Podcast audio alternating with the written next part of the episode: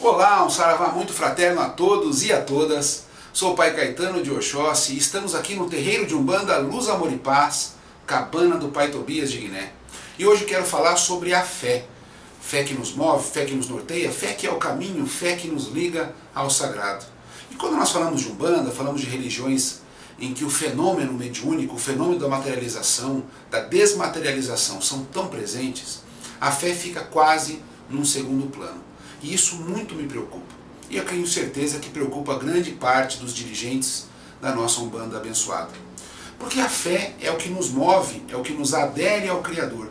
Sem fé, ou seja, sem acreditar no poder de Deus, no poder dos orixás, eu jamais me encontrarei com forças suficientes para passar as minhas dificuldades. E fé para mim sempre foi uma dádiva. Eu olhava, me perdoem, eu olhava a fé das pessoas, e geralmente as pessoas mais humildes, que não tinham nada para comer, e elas tinham uma fé inabalável, e eu falava assim, puxa, eu queria ter essa fé.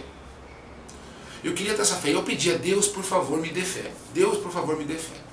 Até um dia em que um, uma entidade, um preto velho, pai Tobias de Guiné, se aproxima de mim e fala na minha mediunidade, filho, fé não é dádiva, fé não é presente, fé é algo que se conquista, é algo que se constrói. E aquilo me deixou profundamente mexido, porque eu, para mim, as pessoas ganhavam aquela fé. Né? Elas tinham fé por algum fenômeno exterior que não era uma construção individual.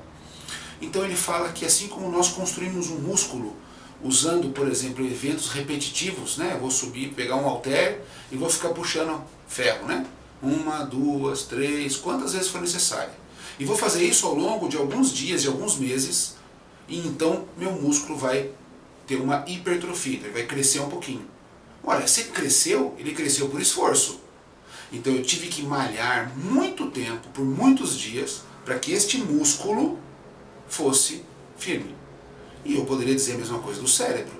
Então eu vou estudar matemática. Primeira vez que eu vejo matemática, ela pode ser um bicho de sete cabeças. Para algumas pessoas ainda é, ainda hoje. Mas a pessoa vai estudando, estudando, estudando, estudando, estudando, estudando, ela vai treinando o cérebro dela a ter um pensar da lógica matemática, então a matemática começa a ficar mais fácil, mais palatável para ela. Então, se a gente perceber, na nossa vida, nós treinamos para sermos pedreiros, treinamos para ser eletricista, treinamos para sermos médicos, para sermos tudo. Mas quando se fala em espiritualidade, o treinamento parece que tem que desistir. De alguma forma, na Umbanda, as pessoas falam assim, eu sou médium, ah, agora já estou prefeito, desenvolvido, recebo a entidade e todos os problemas se resolverão. Isso é uma mentira que eu não sei quem um dia pode ter contado. Quem de nós não foi treinado? Eu vou dar um exemplo de uma mediunidade de, uma, de um médium do que eu tenho um profundo apreço, que é um médium chamado Chico Xavier. O Chico diz uma história que ele andava pelo fundo da sua casa, num pequeno jardim, e o Emmanuel, por exemplo, começava a jogar palavras que ele não conhecia. E falava uma palavra, eu não vou nem pensar em outra palavra, mas uma palavra difícil, né, auspicioso. E ele falou, mas eu não sei o que é auspicioso. Ele falou, vai buscar. Então o Chico podia ir lá estudar auspicioso. Daqui a pouco vinha uma frase com palavras difíceis. Isso aconteceu durante anos para que o Chico fosse capaz de construir essas 400 obras psicográficas da sua mediunidade ao longo dos seus 60, 70 anos de produtividade. Imaginem assim, se nós estamos falando de um médium que, sem dúvida nenhuma, é o médium que mais traz na literatura espiritualista livros psicografados, o que dirá de nós?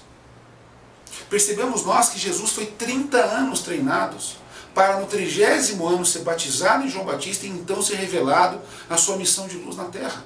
E ele passa três anos entre nós, iluminado. 30 anos de treino, três anos. Isso nós estamos falando de uma vida. Quantas encarnações aconteceram para que esses espíritos chegassem no momento de luz? Mas nós, de uma forma muito infantil, acreditamos que de repente, pau, ficamos ótimos, ficamos excelentes, temos uma fé inabalável, uma mediunidade incrível. E nesse aspecto, quando eu me entendi que eu deveria treinar, eu pensei, tudo bem meu pai, mas como é que eu treino a fé? Como é que eu treino a fé? Porque eu sempre quis e quero e busco incessantemente que eu tenha uma fé inabalável. Porque a fé é algo que me dá a força da vida. E eu sempre quis ter força da vida. Então meu pai Tobias me faz um treino. Ele começa a pedir para eu apreciar as coisas boas da vida. De como Deus exerce a sua, de uma forma tão linda e natural, coisas boas e belas o tempo inteiro. Então em cada lugar que eu ia, é como se houvesse uma chamada, eu olhasse para aquele lado, era uma flor que estava começando a desabrochar. E aquilo era um evento tão simples e tão bobo, entre aspas, que até aquele momento eu não apreciaria. Mas ao fazer aquilo e ele abrir, e logo uma borboleta pousar, eu falava que aquilo me enchia de fé, de esperança. Eu lembro que eu estava num hospital, num pronto-socorro, levando um amigo que tinha sofrido um acidente. Naquele momento, que é um momento de desespero nosso, né? a pessoa está um acidente sério, é, o pai do mesmo fala, olha à sua direita. Na direita tinha uma senhora carregando um monte de sacolas na mão, passando mal, e uma criança de uns seus 6, 7 anos do lado, ele pega, pede para uma pessoa, o senhor pode dar licença, minha mãe está cansada. A pessoa levanta com o maior prazer, a criança põe a mãe sentada, tira a sacola, põe a mão na, na, no peitinho da mãe e fala assim, mamãe, vai dar tudo certo, mãe. Deus vai nos abençoar. Naquele momento, a fé daquela criança tão verdadeira e tão simples me encheu de alegria. E eu falei, puxa, eu quero conquistar isso. Eu quero conquistar isso. E nesses eventos eu comecei a ter a minha percepção aguçada para que eu pudesse perceber. E nisso foi fazendo com que, mesmo em momentos de muita desgraça, de muita dificuldade da minha vida, apontavam situações de profunda iluminação, tanto para mim quanto para aqueles que me circundavam. E então eu comecei a construir dentro de mim o papel da fé. Eu lembro uma situação em que eu fiquei sem emprego e que um amigo meu, agnóstico, materialista, falou, Catana, eu vou te falar uma coisa, você não vai acreditar, mas Sabe o que, que eu olho para você, o que, que vem na minha cabeça? Eu falo, não. Ele falou assim, Deus provê. Eu comecei a dar risada. E no outro dia eu rezei muito e falei, Deus provê. E Deus me proveu com um emprego melhor do que eu estava, numa situação em que eu era parecido. E aí eu comecei a perceber que a minha fé estava condicionada a eventos bons. Naquele momento eu falei assim, peraí, eu só tenho fé porque Deus me deu alguma coisa? Então eu tenho que ganhar como uma criança que ganha uma bala, um presente para fazer um evento que é minha obrigação? Então, a partir daquele dia, eu começo a falar assim: eu não quero que minha fé esteja condicionada a eventos positivos. Eu quero que minha fé exista simplesmente assim. Então, eu comecei a olhar na minha vida processos em que eu não precisaria ganhar nada. Eu simplesmente queria estar com Deus, estar do lado dele, estar perto dele, estar perto das entidades, dos orixás. E aquilo me deu mais fé ainda, porque eu tinha percebido que o meu negócio da fé era por receber. Então eu só tive fé porque eu ganhei um emprego? E se eu não tivesse ganho, eu teria emprego? Eu teria fé? Se eu não tivesse ganho emprego, eu teria fé? Aí me lembrei lá de trás, dos momentos em que eu visitava algumas favelas e olhava para aquelas mulheres, especialmente as mulheres, e via nelas uma fé inabalável. Filho, não tenho o que comer hoje, não tenho o que comer à noite. Meus filhos vão chegar e não tem nada para comer.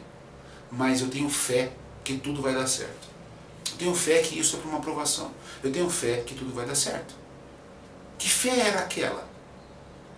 E aquele dia do emprego eu falei, é essa fé que eu estou em busca. E aí entra uma outra parte do treino que era me inspirar em personalidades. Olhar a fé dessas personalidades que me iluminam. Jesus Cristo, Francisco de Assis, Madre Teresa de Calcutá, Chico Xavier e Hoje eu quero falar de um Zélio Fernandino de Moraes, um pai de santo que anunciou a Umbanda. Um menino de 16 para 17 anos que brada no peito uma entidade e fala amanhã na casa do meu aparelho será anunciada uma nova religião.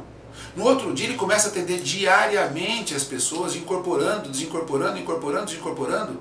E durante 70 anos da vida dele ele continuou fazendo isso. Que fé esse homem tinha, Senhor?